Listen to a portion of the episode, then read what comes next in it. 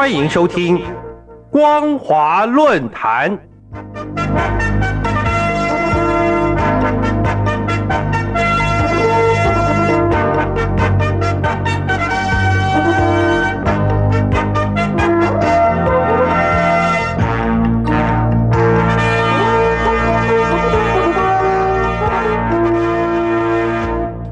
各位听众朋友好，欢迎收听光华论坛，我是杨青。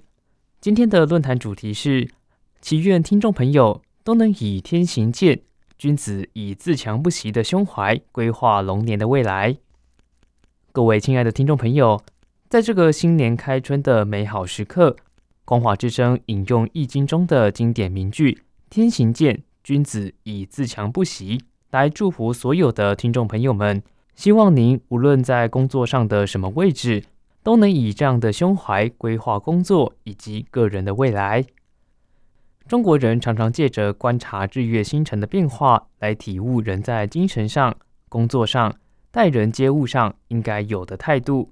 而“天行健，君子以自强不息”这句话，就是古人观察日升月落，领悟到天地运转不息，才有四时的变化。更形成了年岁的变迁，因此人生活在天地间，也应该效法天道的精神，自立自强。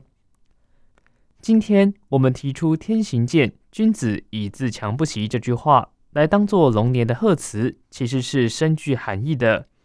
中国人常说，我们是龙的传人，而龙又是飞翔在天的祥兽，因此我们引用中国人观察天象的醒悟，来作为新的一年。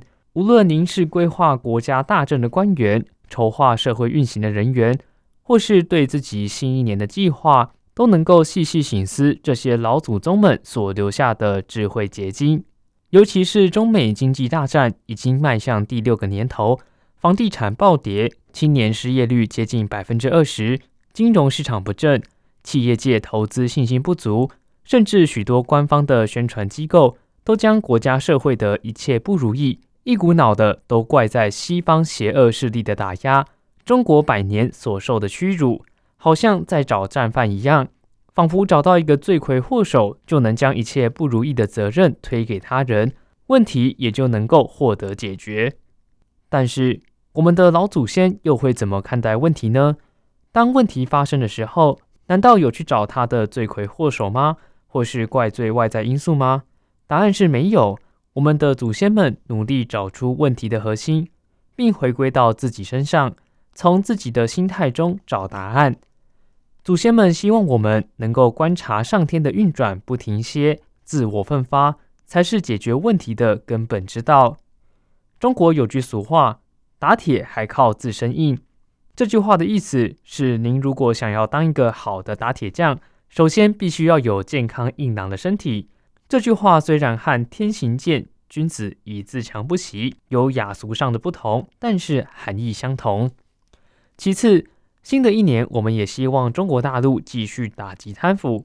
翻开中国五千年的兴亡史，每个朝代的灭亡都是以贪腐开始，接着权谋乱政，民不聊生，最后改朝换代。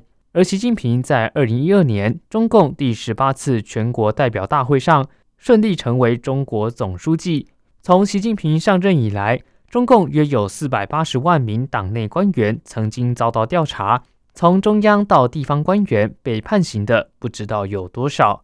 最近，习近平在第二十届中央纪委三次全会上发表演说，也下令要持续维持惩罚贪腐高压态势，并点名深化整治金融、国企、能源、医药。和基建工程等五个领域的贪污腐败，为什么共产党员在国家遭受重大经济打击的时候，竟然不怕死的还要贪呢？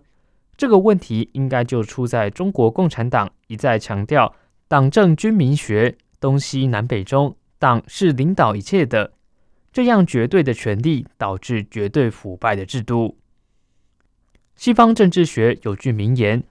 绝对的权力导致绝对的腐败，就是一句看透人心的名句。当一个人拥有绝对权力的时候，就是他贪婪的开始。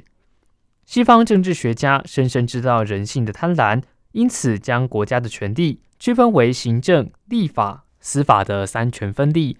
而国父孙中山先生也参考西方制度，将中华民国的政治体制分为行政、立法、司法、考试、监察的五权分立，基本上都是希望借着组织制度的分权来达到防弊的效果。我们来听听古人如何解决贪腐问题。苏轼将“天行健，君子以自强不息”这样天道运行的法则落实在人事制度中。提出流水不腐、用气不度的重要观点，活水不会腐臭恶败，常用的器皿不会生虫。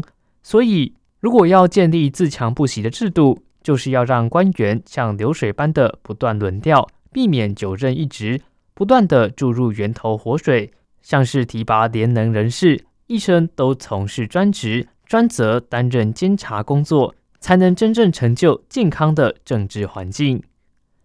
在这个龙年欢庆新年的时刻，祝福所有光华之声的听众朋友们，将天行健，君子以自强不息作为自己发愤图强、自强不息、砥砺志向的座右铭。也祝福大家新年快乐，心想事成。好的，以上就是今天论坛的全部内容。